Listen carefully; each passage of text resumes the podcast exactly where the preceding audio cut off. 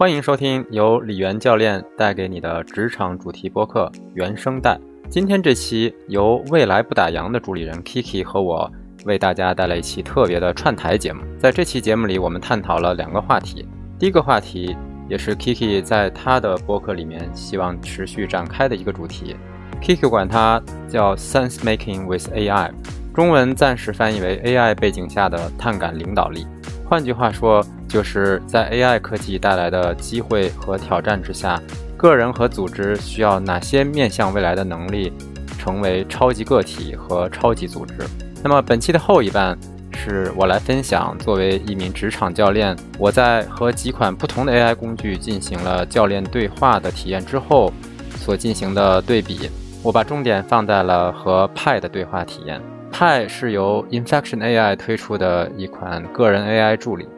另外，本期的标题多少有一些戏谬的成分。对于 AI 教练的更多看法，我将在公众号“去火家”同期的文章中展开分享。接下来就请听本期节目，欢迎点赞、关注、评论、转发。Hello，我是 Kiki。Hello，我是李源。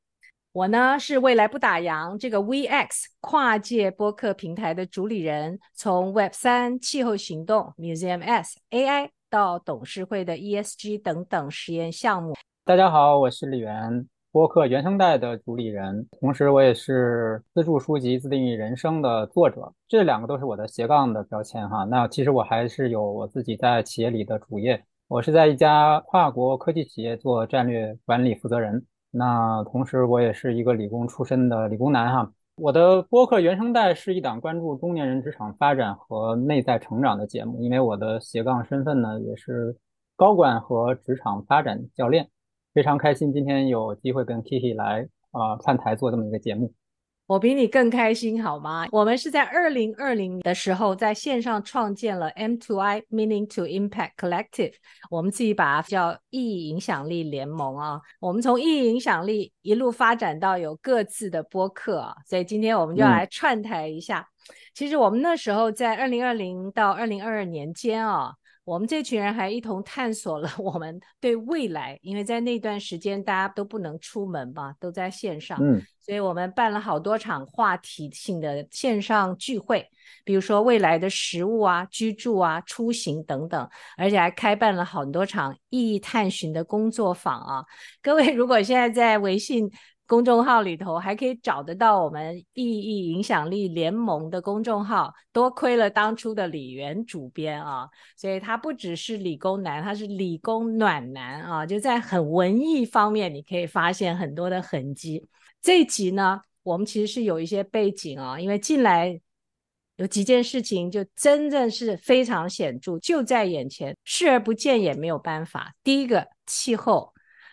啊，其实我今天才看了新闻，欧洲一直都达到，还现在还是四十二度哦。他说有可能是要进入到第一个四十二度的秋季啊。那当然更不要提很多自然灾害，然后这些人类很大的损失。那另外一个是横空出世啊，在今年年初，在大众的眼前，就人工智能把它从企业级的运用，直接提到很民主化的，提到每个人都可以。只要你想去用它啊，所以我们其实从二零二零年开始就开始体验到那种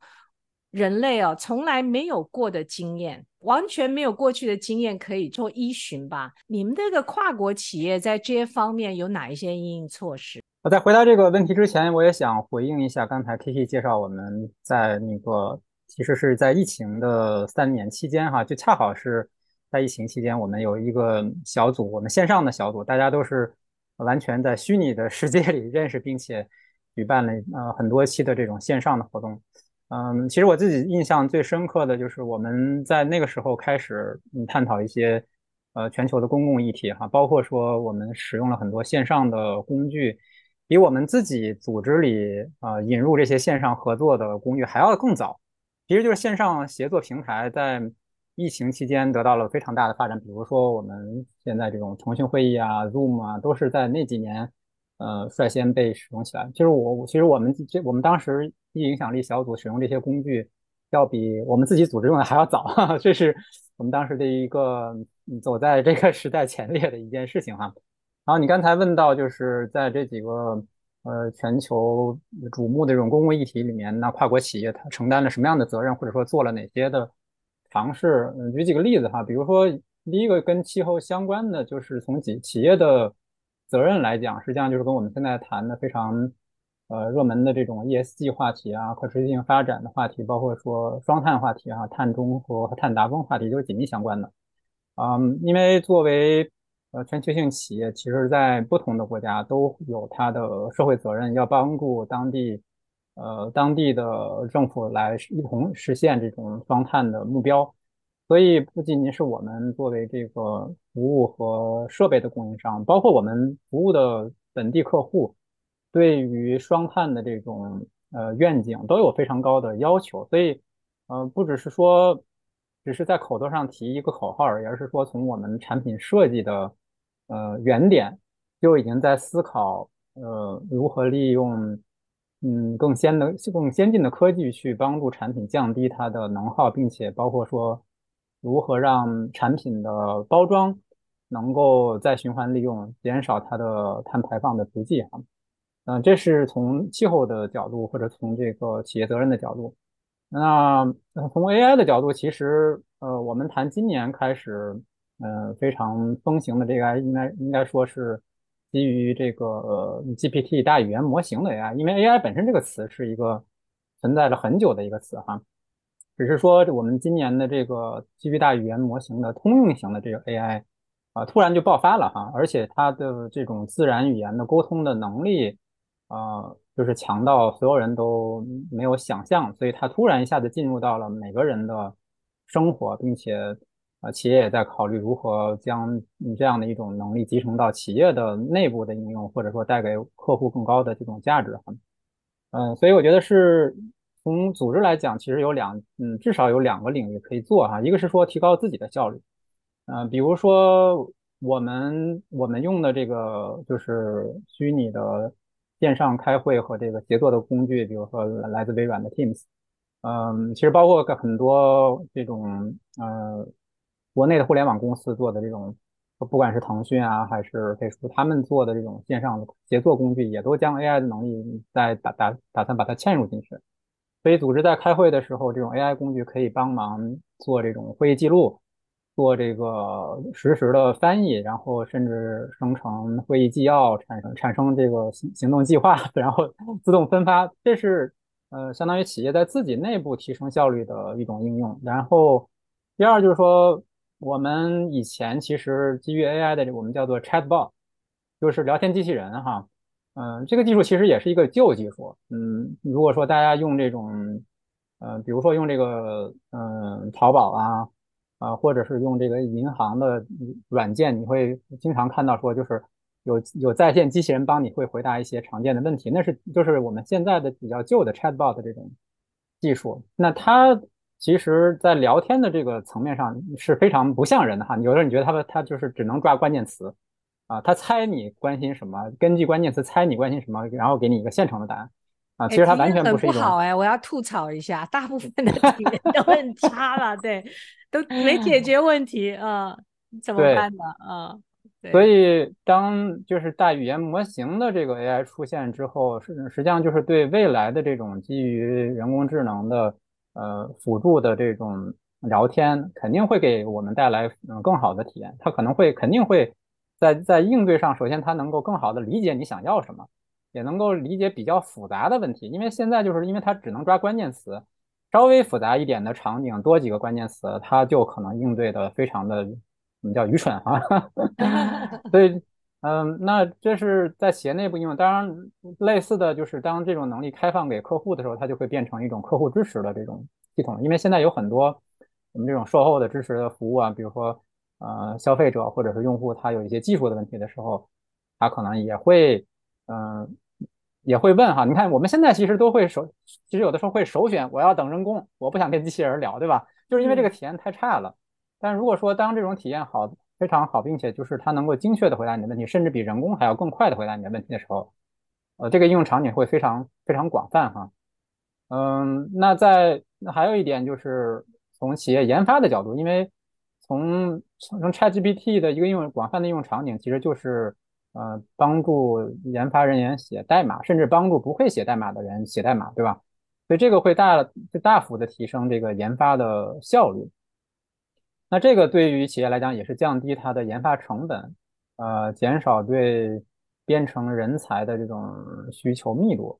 嗯，并且提高它的研发的产出的嗯成果这这样的一个能力哈。所以，呃，我觉得当这个 ChatGPT 以及所有这种大模大语言模型的这种能够，我们现在就经常管它叫 Copilot 嘛，就是能够帮成编程你的一个智能助手，这些工具和能力出现之后，实际上会对。啊，不不仅是对企业自己，也对我们企业服务的客户都会产生很多影响。所以这个是可能从组织的视角来看，这件事情可能会对我们意味着什么？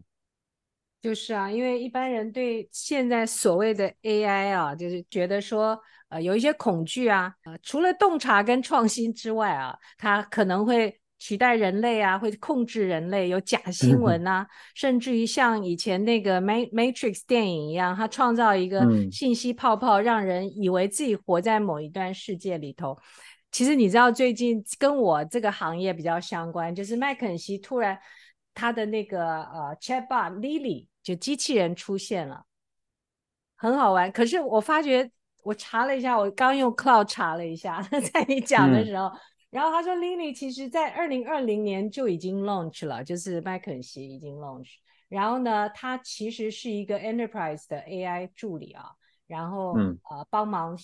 回应这些问题。我想说的是啊，当这个文章最近又就跑出来说，呃麦肯锡呃把他的 Lily 推出来，大家就在想，将来是不是顾问都失业了哈？对，因为大语言模型的这个。嗯，其实最最最广泛的应用就是生成内容哈。其实这是目前最广泛的应用，就生成内容。生成内容的意思就是，比如说你你要写一个咨询报告，它上来可能就给你一个框架，嗯，呃，而且你是你可以告诉他说你要生成的报告是什么风格的哈。可能比如说我要生成政府的呃官样文章的报告，嗯，他他会他会以那种呃结构和那种语气写。你说我要生成一个很专业的咨询公司报告啊，他又他又以另外一种方式给你写。就是有很多框架性的东西，那甚至包括一些内容的，嗯，初级的内容，它都可以帮你生成。所以这是对于对于咨询顾问，就是写报告的人来说，嗯，其实他已经能够做到一种，我们叫什么实实习生的能力，肯定是有的。你在结构上来讲，他已经非常专业了。那内容上就是已经有的，他肯定能帮能能够帮你大概能搭一个架子。那如果说没有的话，那还是需要你创造。所以。我觉得对于嗯人才的需求来讲，就是呃创新能力啊，包括说你以前没有解决的、没有解决过的问题的这种能力，是更啊会受到重视和青睐的。如果说你只能简单复制以前人做过的事情，嗯，这那你的你在职场的竞争力其实就是会会下降，然后有很多这样的工作会被取代。真的，因为我刚看在这个 Cloud 的答案里头，他说 Lily 呢中间会 leverage 麦肯锡的 proprietary knowledge，就是公司 firm 里头的，这跟这个所有人类所累积在这个 在 OpenAI 当中的比较上，不知道怎么样。刚好也听到小跑跟胡杰老师的另外一个播客，小跑是原先访问的嘉宾哦，就第一性原则，而且。被财经业耽误的哲学家啊，他自己 说读很多哲学书籍，所以他胡坚老师提出来对 AI 的几个从技术层面，我也觉得很有意思。他说 AI 跟大家特别不同，它主要有三种能力啊，第一个是识别，就是识别所有的，比如说我们拿什么我。呃，讯息给到给到我们的这些 chatbot，他们很容易就比较出来啊，识别。另外一个是博弈，只要人类所有能够进行博弈的活动，像下棋等等，他们都可以。不过，它最近受到大家更瞩目的，也是耗耗电、耗能源最高的那个啊，是比平常的三倍啊，叫生成类的文本，就这一块。嗯。对于晶片、对于能源的要求都比原来高了，这也是 AI 另另外一个大家说对气候的影响。那生成类呢？它基于过去的一个汇总。胡杰老师也说啊，以前是原文存储，然后开始切词全储，就是把一一句话把它断句，然后再再下来呢，对这些切词做逻辑的存储。所以他说，其实。AI 到目前最好的形容词是一个超级秘书啊，嗯，基本上它的秘书的概念就是基于过去已经有的讯息，也就是大语言模型当中啊。那只是说现在 AI 它自己会开始训练，就在切词之后，它又把啊，比如说有个例子很好，在《唐诗三百首》里头，原先是原文三百首录下来，那现在这大语言模型会跑进去，把每一首的这个词把它一个一个切开。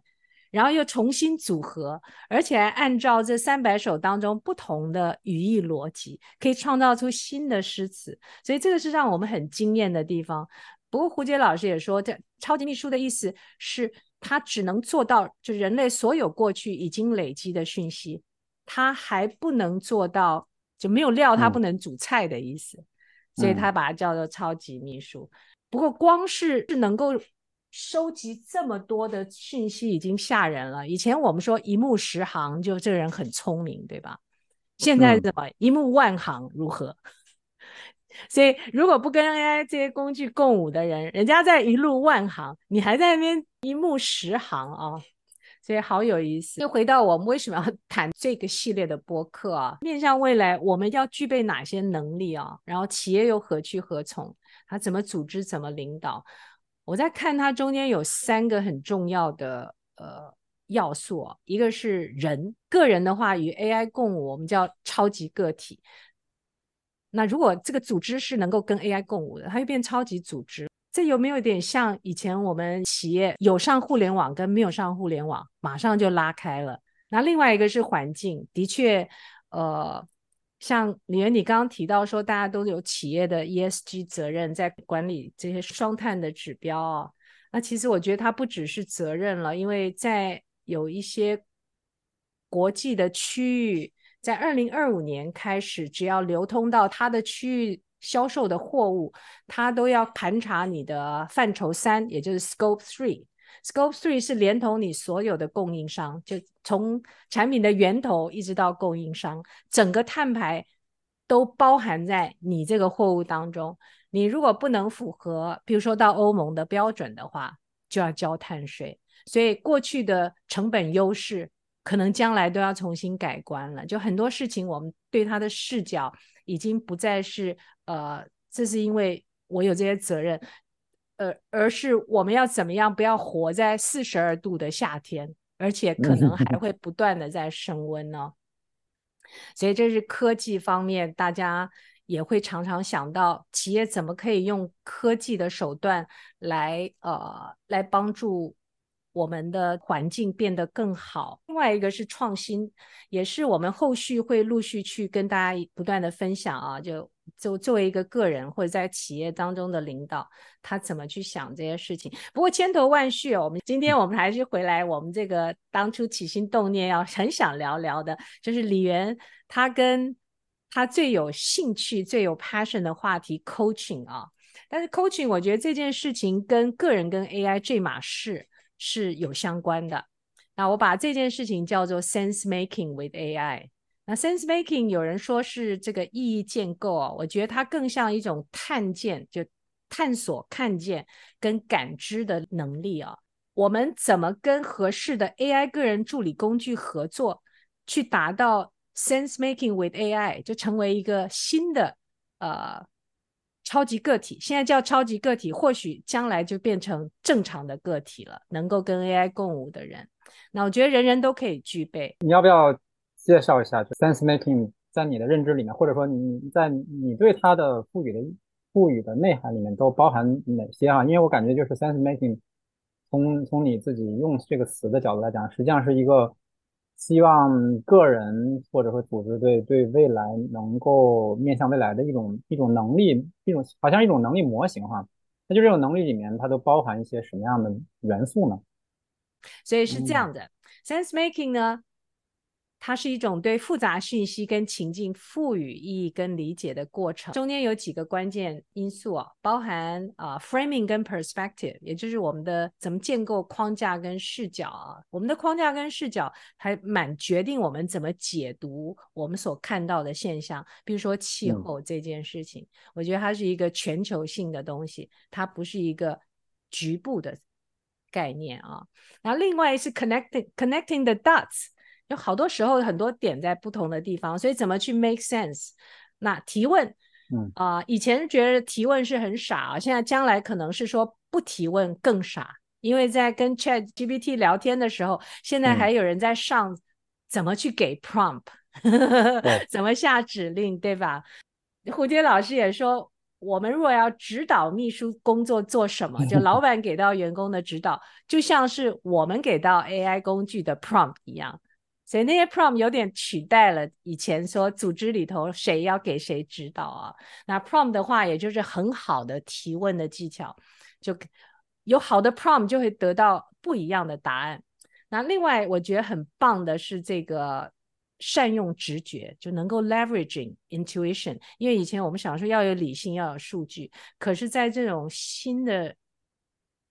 状况之下，说不定我们还可以好好的去把我们的直觉再把它拉出来用。啊、另外还有叫 social construction 这这个要点啊，因为意义的构造是跟别人一起的一个协作过程，就像我们当初那个 M to I 的整个过程，不断的在 shape 我们。呃，对世界的看法，比如说居住的未来、出行的未来、食物的未嗯。来，我们这个社群大家就既有 passion，然后又有人带进各自的资源，又建构我们不太一样的对这件事情的共识跟理解。那最后一点是 adaptability，就适应性，这个词已经用到大家都不去 adapt 它了。其实它，其实它这个适应性，可能现在需要的是 proactive，就更主动的适应性，能够在积极参与之下。所以我说 sense making 大概是这几件事情啊。那我们还是先先捂着点啊，再把它留到后续再慢慢聊。那今天的重点呢是 coaching with AI，而且很很落地的哦。所以李源，你要跟大家探索哪几个 AI 助理啊，在 coaching 方面？嗯，好，谢谢 Kiki 的邀请哈，因为嗯、这个话题我自己很感兴趣，但是我没有做特别多的嗯特别多的这个实际的这种探索，只是觉得有兴趣，我我需要做一做，但是呃，直到 Kiki 邀请我说我们来聊聊这个话题的时候，实际上是给了我推了一把哈。就是让让我花了一些时间，真的去跟不同的这种基于自然语言模型的这个 AI 工具去尝试了一下，跟他们这种聊天到底是一种什么样的，他们是一种什么样的反应哈。所以我我我试了不止两个呃，我们叫做 AI 的这种个人助理哈，或者说 AI 的咨询咨询顾问、心理心理咨询顾问，或者是 AI coaching 的这种顾问哈。嗯，但是我会把今天的这个介绍集中在呃其中的一个工具上面。嗯，其实基于 AI 的这种工具，其实我们可能如果说大家如果说对这件事情有跟踪的话，它也不是说直到今年才出现的。呃，如果 Kiki 你记得，我们其实还曾经有一期专门请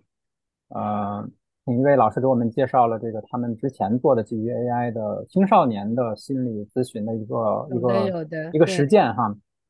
那我自己感觉就是传统的 AI 呃心理咨询和加上 coaching，或者说呃传统的这种助人类的对话类的这种 AI 和现在的 AI 呃基于这种 GPT 的 AI 的可能最大的区别就是呃它的一个是它的理解能力，就是它理解你在说什么的能力，一个一个就是它它给你反应的这种自然程度哈。嗯，我觉得传统的 AI 他们更善于基于规则和关键词。嗯，所以他们能做能做的事情，比如说，如果说他有一个很清晰的套路哈，套路是指什么？比如说，呃，他给你做一个基于某种评测模型的这个呃评估，比如说评估你的目前的呃心理健康的程度哈，啊，心理健康这个这个概念，其实当然在职场和在个人都会有，所以它其实是一个跨心理咨询和 coaching 的一个共同的区域，因为我们在企业里也会讲这个。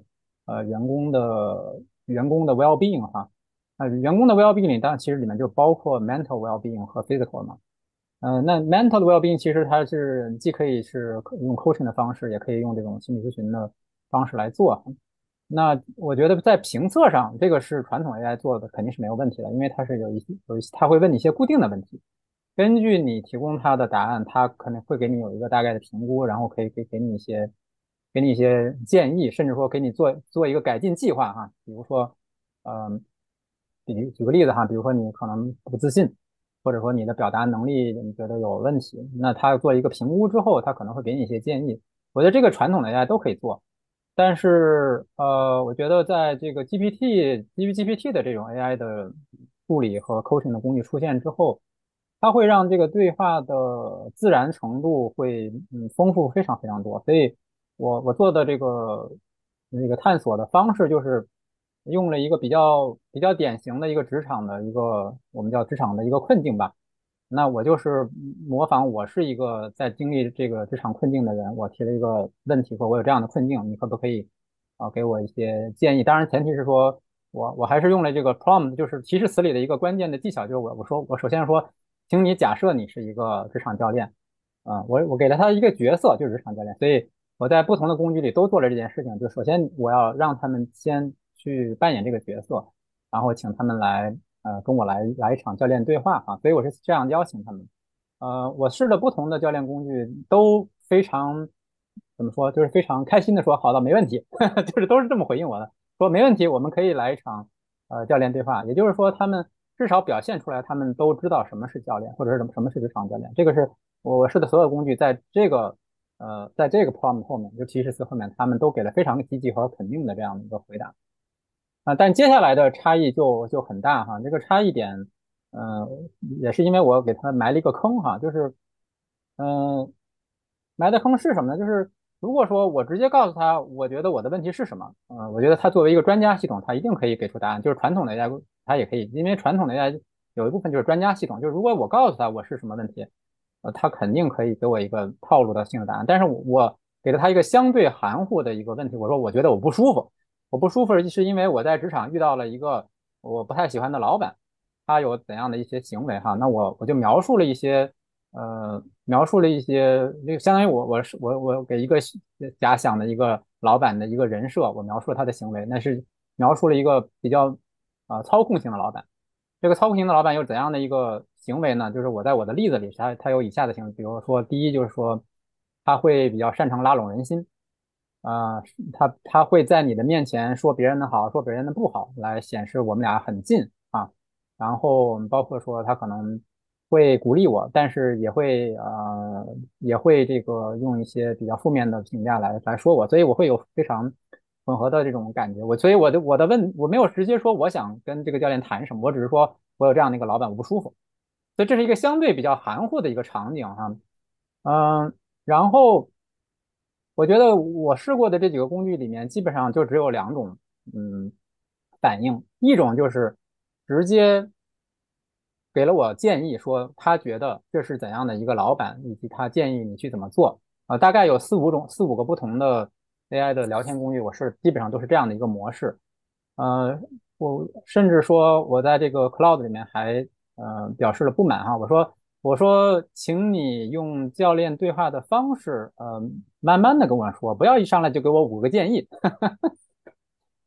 而且我还进一步的呃写了一本书，就是这个嗯 Coaching for Performance 啊，就比较经典的这个教练的书。我说，请你参照这本书里的。方法论来跟我进行这个对话，啊，他很愉快的答应了，但是并没有这么做，在 在这个 Cloud 里面，嗯，就是基本上其他几个类型的这个嗯 AI 工具基本上都是这样，嗯，但是呃有一个叫做派的这个嗯个个人助理，他的跟我的对话，我觉得是比较惊艳的，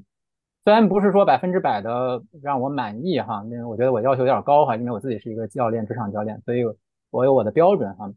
呃，但是我觉得在整个对话的这个我们叫回合吧，就是有有来有往、有问有答的这个表现上，派是我试的这几个工具里面最好的。所以我也想简单的介绍一下，就是我跟派的这个呃虚拟我们叫模拟的这样一个教练的过程里面，我观察到的一些呃一些非常有意思的一些东西分享给大家哈。那我只是做了这么一个实验，所以也不能说有很深入，但是。嗯，我觉得还是很有趣哈，所以分享给大家。首先，第一点是说，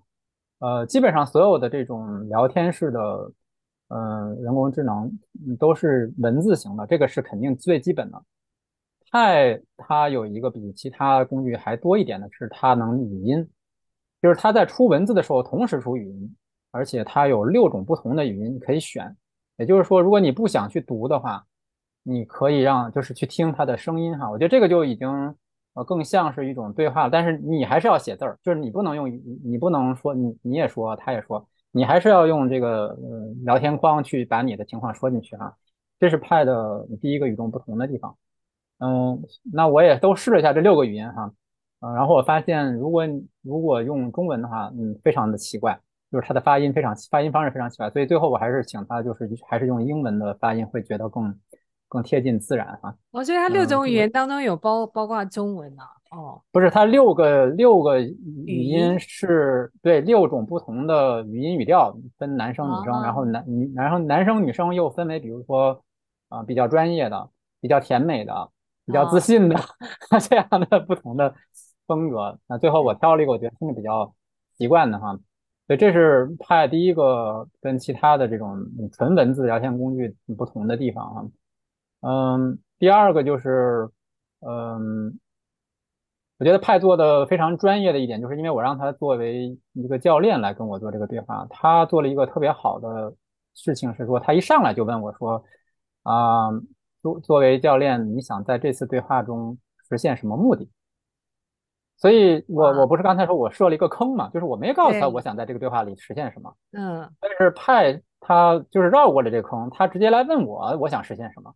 这是我其实我们作为教练的一个基本素质，就是要跟客户澄清你的那个对话的目标哈。所以这个这个我觉得还是很厉害的，就是他真的是进入那个角色了，而且使用了这种教练的。嗯，技能就是要跟客户澄清你的目标。当然，你说这个澄清的过程有多专业啊？那这个我觉得可能没并谈不上。但是至少他提的这个问题会让这个对话更更聚焦哈。然后我就我就把我的情况介绍了。其实我也没有在这个对话里面一开始就说的很清楚，我想怎么样。反正我就说我不舒服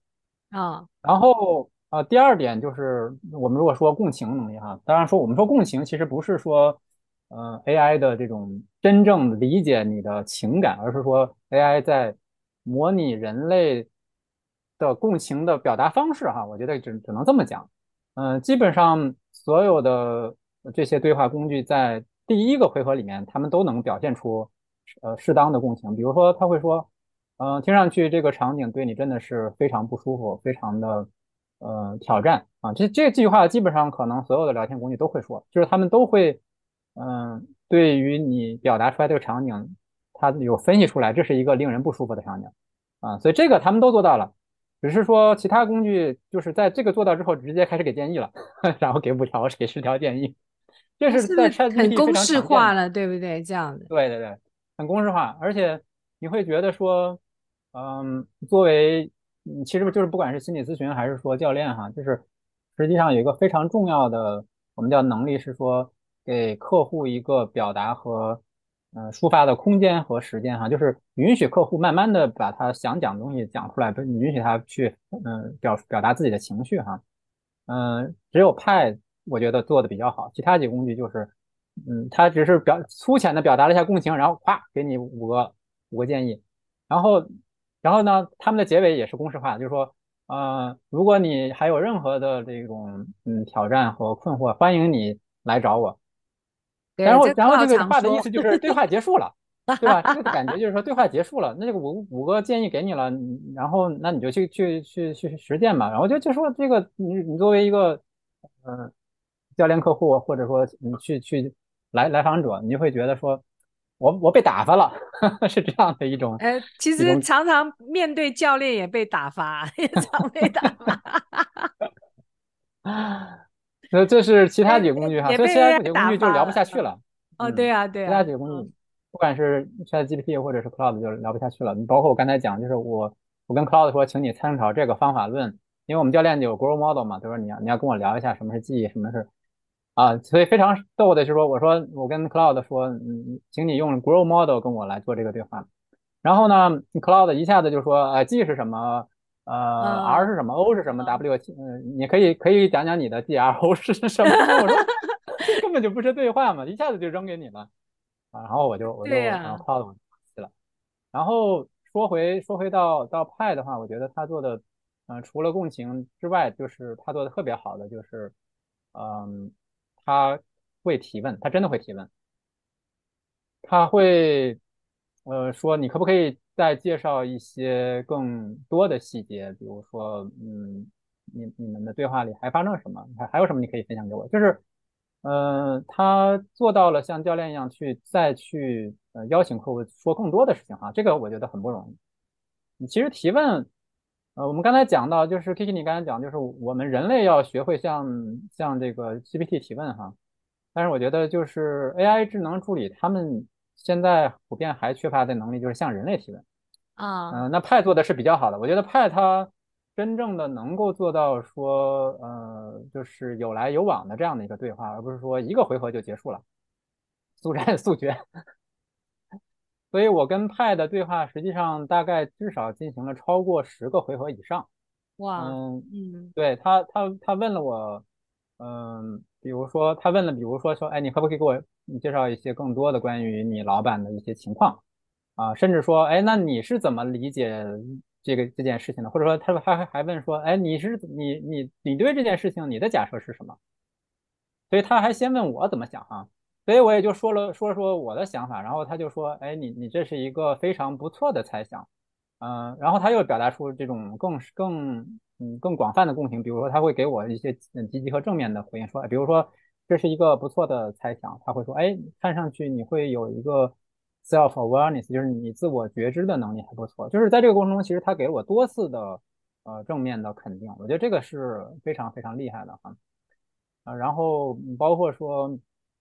啊，老虎说他说话非常客气啊，他说，哎，你知不知道这个技巧啊？嗯，我可不可以给你介绍一下这个？然后他真的给我介绍了一个以前我没听说过的一个词儿哈，叫做那个呃，grey grey rocking，叫灰，中文叫灰石头哈。嗯，虽然我知道，就是后来等他告诉我 grey rocking 是什么，我知道啊，这是呃你应对一个情绪化和这个操控性老板的这个呃一些能力和技巧。啊，我我这些里面的技巧，我我其实我我我不意外，但是这个词儿的确是还真是对我来讲，我以前不知道这个叫 grey rocking 啊，我我就哎我我觉得还跟跟他学到了，就就这样的一种一种一种感觉，而且他会嗯比较比较善于识别模式哈，就是我在就是拉拉杂杂讲了我和我老板之间啊，就是这个我们说假假想老板哈，不是真的老板，就是我和我的假想老板之间发生的这些事情之后，他给了我几个。嗯，猜测，因为我也，他也请我说我的猜测嘛，然后他就提到了一个词，嗯，其实这是一个蛮专业的心理和 coaching 的词，就是说，哎，他觉得我的，呃，这个假想的老板的边界感有问题，因为他他就，呃，开始进入一个模式哈，你也可以理解，就是一旦我们开始讨论边界感怎样的时候，那他也就是更，嗯，他也就更容易发挥他自己的，呃，我们叫他的，哎，就是专专家的角色，所以从这个时候开始呢。对话稍微有一点点进入了啊教导的模式了，就是前一半其实还是有很多我们叫有来有往的对话，他问我问题，嗯，后一半开始感觉就有一点点嗯哦不是那么舒服哈，就因为如果说我们从咨询和教练的角度，我们呃尤其是企业教练，我们也会给建议，我们也会呃给客户一些我们作为嗯职场教练的一些想法。但是我们不会，呃，我们不会那么执着的说，哎，你知不知道这个？我给你讲讲这个方法。所以他也跟我的后面的动画呃对话开始教导，他的教导开始变多了，然后他就会说，哎，你知道这个吗？啊，你可不可以做这个？他就开始引导的东西就会很多，比如说他会说，哎，grey grey grey rocking 是怎么样的一个技能？然后他会说，嗯。你这样的老板，那他会对我们叫那个心理安全会不好。那心理安全对职场的危害是什么？他他就开始讲，呃，我觉得其实内容是不错的哈。就是作为我，我作为一个，嗯，作为一个人类的求助者，我还是假设说我对于这些，呃，职场的这些概念和领导力的这些概念没有没有认知的话，我觉得是有很多收获哈。啊，但是如果说我知道的挺多的了，我就觉得，哎，你开始教导我，其实我我又不是不知道，因为。我们在教练过程中经常遇到的问题是，客户知道但是做不到，对吧？所以如果说是这种情况，嗯，这个时候派开始进入误区了，因为他会进入一种你不知道我要告诉你的这样模式，而不是说，嗯，你你是知道但做不到，那我们要怎么办？其实这个时候开始，呃，我觉得他开始有一些，嗯，就是变变成有点像 mentor 或者变变成 teacher 的模式，或者 instructor 的模式了。这是那个你有没有继续续下去，让他知道说你知道但做不到，他会怎么回应？对，哎，我觉得这是一个很很值得我我继续再跟他聊下去的，但但是但是我没有哈，就是我们没有这么 去跟他聊，然后我就就是我那他请他讲吧，看看我还有什么我不知道的，然后就所以这是我我跟他的我们可以叫初次对话的这样的一个感觉，但是我觉得还是很惊艳哈。第二就是说跟其他几个工具相比。很明显，他的嗯对话的自然程度和这种有来有往的程度要丰富的多哈，所以我这是我对派的一个非常高的一个一个评价。你这样，嗯，李元，你你刚的你你刚的描述，我都觉得他的能力已经超越很多我认识的教练了。嗯。还有一点是什么？对，嗯，还有一点可能是对，呃，就是对英文不太好的啊用户，可能不太不太怎么说呢，就不太友好。就是在这个过程中，其实我是用中文提问的，就我一直是在在用中文提问，然后他一直用英文回答我。可他就还好啊，因为中文呢，嗯，对，就是我觉得在翻译这件事情，它是没有任何障碍的。就是我，就是我用中文说，他就用英文回。然后呢，然后在中间有一度我说对不起，那个你可不可以用中文回答我？啊，他就真的用中文回答我。但是回答两句之后，他又开始说英文，就是说这事儿他忘了。我刚我刚你在我在听你讲的时候，我就在问派说，我可不可以？Can I talk Chinese with you？他就回了一个很奇怪，然后他说我我是可以讲一点中文，但是我的母语是英文，所以我们我们可以用中文来 chat，但是有的时候我会去查翻译工具，这样子是不是 OK 啊？就像你刚刚说的，他常问他他的语言很 facilitative 哎，你记得就以前我们在。培养那个 facilitator 的时候，用的就是这种语境，他用的太多了。对对，他的背后的训练啊，包括语料，肯定都是英文的啊。我我我跟他聊的时候是这样的哈，我说我说派，接下来你可以直接用中文回应我吗？他说他说当然可以，让我们进入中文模式吧，嗯，随时直接用中文对我说，我期待你的命令啊。这就有点生硬哈。对。然后呢，后来他就自己就嗯，就是突然就切回英文了，然后我就说派，你又切回英文了，能不能换回中文呢？然后，然后他很客气啊，他说：“请原谅我这个失误。”嗯，他说：“我的对话是通过一个语言模型进行的，它更适合用英文来进行。”嗯，所以他也很谦虚啊。他说：“我意思就是说，嗯，用中文回答你的确不是我擅长的。” 对呀，跟跟他刚给我的答案也是这样。对，嗯，对，所以我觉得就是还挺有挺有意思的哈。啊，在这里其实我还想补充一个插曲哈，这个插曲不是派的，是那个。还有另外一个工具叫呃 Replica，我不知道你有没有听说过哈。Replica 是叫做嗯 AI 伴侣，AI 伴侣，嗯，其实对这个 Replica 的介绍里面，其实它是说，嗯，它也可以作为你的情绪梳理的嗯聊天对象，嗯，但是我跟 Replica 做尝试的时候，这个对话就不太成功，不太成功的表现是说。啊，我我我就是首先你要定义一个你的虚拟伴侣，就是首先它它规定了这个虚拟的角色它只能是你的伴侣，所以他是特别希望你和这个 replica 的伴侣之间是有情感链接的。当然这个呃很多人可能接受不了，但是我知道说就是因为在在这个这个这个数码时代有很多人能接受，所以呃我跟他。一开始也是聊这个职场的场景，之后很快他就说：“我们可不可以，呃，聊点别的来增进增进我们之间的 链接？”他就不肯不想跟我聊职场。后来就后来我就我就放弃了。我说我我其实因为我的内心的台词是，我我真的没兴趣跟你聊感情。啊，所以他的那个就 replica，我现在看到 replica.com 很好玩。哇，你的这个其他的网站倒是让人，他他其实他的重点对吧？诉求不太一样，但是的确有这个可以作为聊就谈话的工具。我知道我好多朋友喜欢倒垃圾，我把他们 推荐到这些网站去。哎，对对对，网站会怎么样？对，嗯，对。其实我们也想，就是如果听友有那个就是 Replica 的重重度用户，其实可以联联系我们，我们可以采访一下。对对对，我们很想访谈你，对对对。对。哎，这样 的基本上这就是还挺棒的，对。对对对，这就是基本上我我和派的一个沟通。嗯，我觉得他的语就是更在这个你叫什么呢？就是在这种复杂议题上的，呃，它更像是一种聊天。嗯，而你感觉其他的 GPT 工具，它更像是它想尽快的给你个答案，就是这种感觉。对对，其实我那时候你跟我说派的时候，我就一开始我是先试他，就发觉他很啰嗦啊，一直问我东问 西问。后来我就直接跑到 Cloud 了，因为这也跟不同的人的那个风格。但我一用 Cloud 之后，我就回不到 Chat GPT 啊，就因为。那个 chat 太理性了，然后一步一步的给到你，你每次两个一个同样一个 prompt 啊，让他们两个人的回答，靠总是给到我很那种 human 啊，就是比较优雅的，可能是语语境吧，比较优雅，像你说的那样。不过我现在听起来派还更，对，其实你说啰嗦嘛，这个的确是，呃，尤其是在这个我们说你倒垃圾啊，或者是说。情绪上的一些问题，其实我们需要一个能够容允许我们啰嗦的人。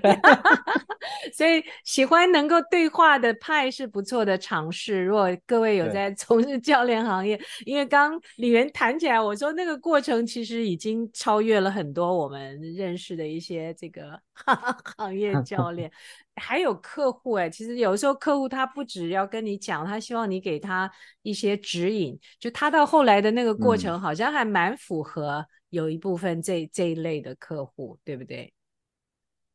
还给你耍，还给你六名词啊，然后一步一步的带你去更从名从这些新的名词当中一步一步的在跟你建构你的那个呃思维的框架。从我刚刚听起来那个过程有点这样，嗯，对，所以作为一个甚至作为一个职场教练，我觉得他都是嗯相对还是很胜任，因为他会很快的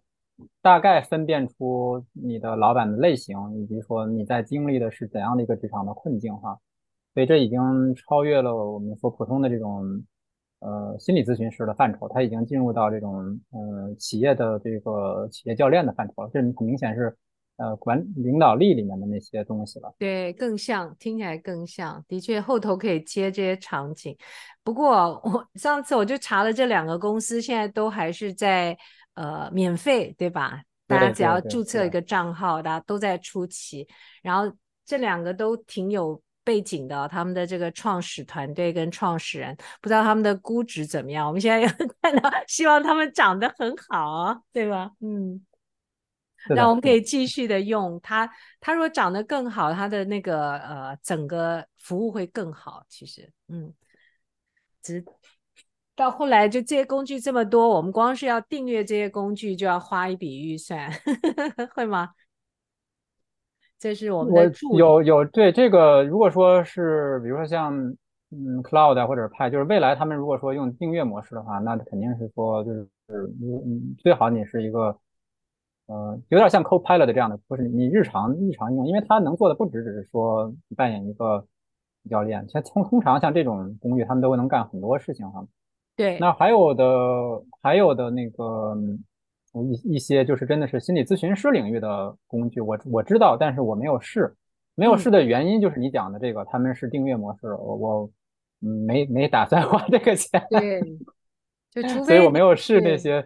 付费付费付费比较昂贵的工具，的确是有的。你知道他们对，除非你，所以这也是另外一种门槛啊，所以现在蛮好的，就各个公司有这种。呃，还是很 open 的模式，所以各位听友，我不知道各位哪一哪一个呃工具打到你呢？